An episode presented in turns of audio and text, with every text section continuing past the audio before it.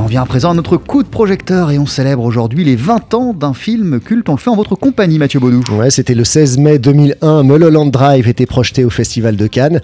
Première projection mondiale hein, pour ce film de David Lynch qui continue 20 ans après donc de passionner et d'intriguer. Comme beaucoup de films de David Lynch, on peut dire qu'il divise. Ouais, entre ceux qui voudraient tout comprendre et qui ne supportent pas d'être perdus et ceux qui au contraire plongent volontiers dans les méandres d'un récit éclaté, labyrinthique, jamais sans doute un tel adjectif n'a aussi bien défini un film, de sorte que 20 ans après, quelques esprits goguenards continuent de poser cette question. Mais au fait, ça raconte quoi Mulholland Drive? Eh ben voilà la réponse d'Axel Cadieux, rédacteur en chef adjoint du magazine SoFilm. C'est très simple, hein, c'est l'histoire d'une femme qui arrive à Hollywood pour percer, pour devenir euh, une grande actrice, qui n'y arrive pas et qui se fait manger euh, par l'usine à rêve. Je pense que c'est ça qui, qui, a toujours fasciné David Lynch, bien avant Mulholland Drive. Euh, c'est ça qu'il raconte avec Mulholland Drive, à sa manière évidemment, donc de manière très tortueuse.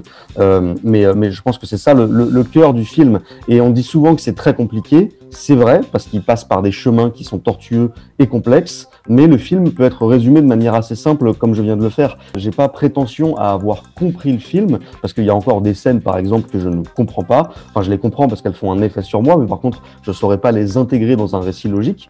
Euh, en revanche, euh, ça me va aussi.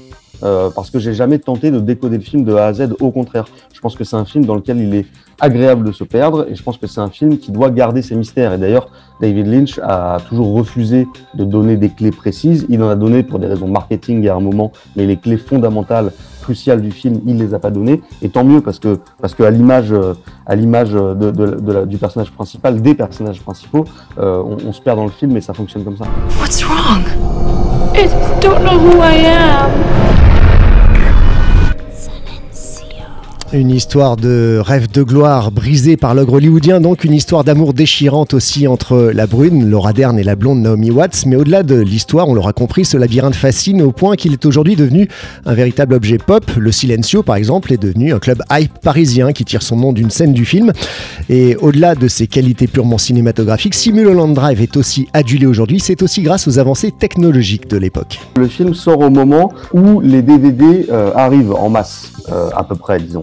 Donc en fait, c'est un film qui va bénéficier de ce phénomène parce qu'il va pouvoir être vu, revu et encore revu et disséqué à l'os.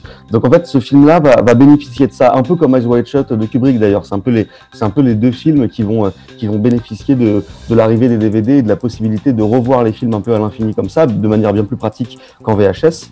Euh, et puis ensuite, euh, et la raison pour laquelle c'est probablement le plus grand Lynch et l'un des, des plus grands films du début du, du 21e siècle, c'est que c'est un film qui peut se revoir à l'infini.